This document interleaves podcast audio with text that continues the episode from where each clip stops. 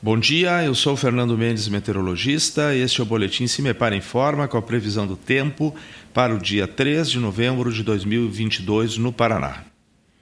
A tendência para esta quinta-feira ainda é um pouco de uma presença um pouco mais significativa de nebulosidade no leste do estado. Nas demais regiões, presença de sol predomina ao longo do dia. A temperatura mínima está prevista para a região de Cruz Machado, com 7 graus, e a máxima na região de Umuarama, com 22 graus Celsius. No site do CIMEPAR, tu encontra a previsão do tempo detalhada para cada município e região nos próximos 15 dias. www.cimepar.br CIMEPAR Tecnologia e Informações Ambientais.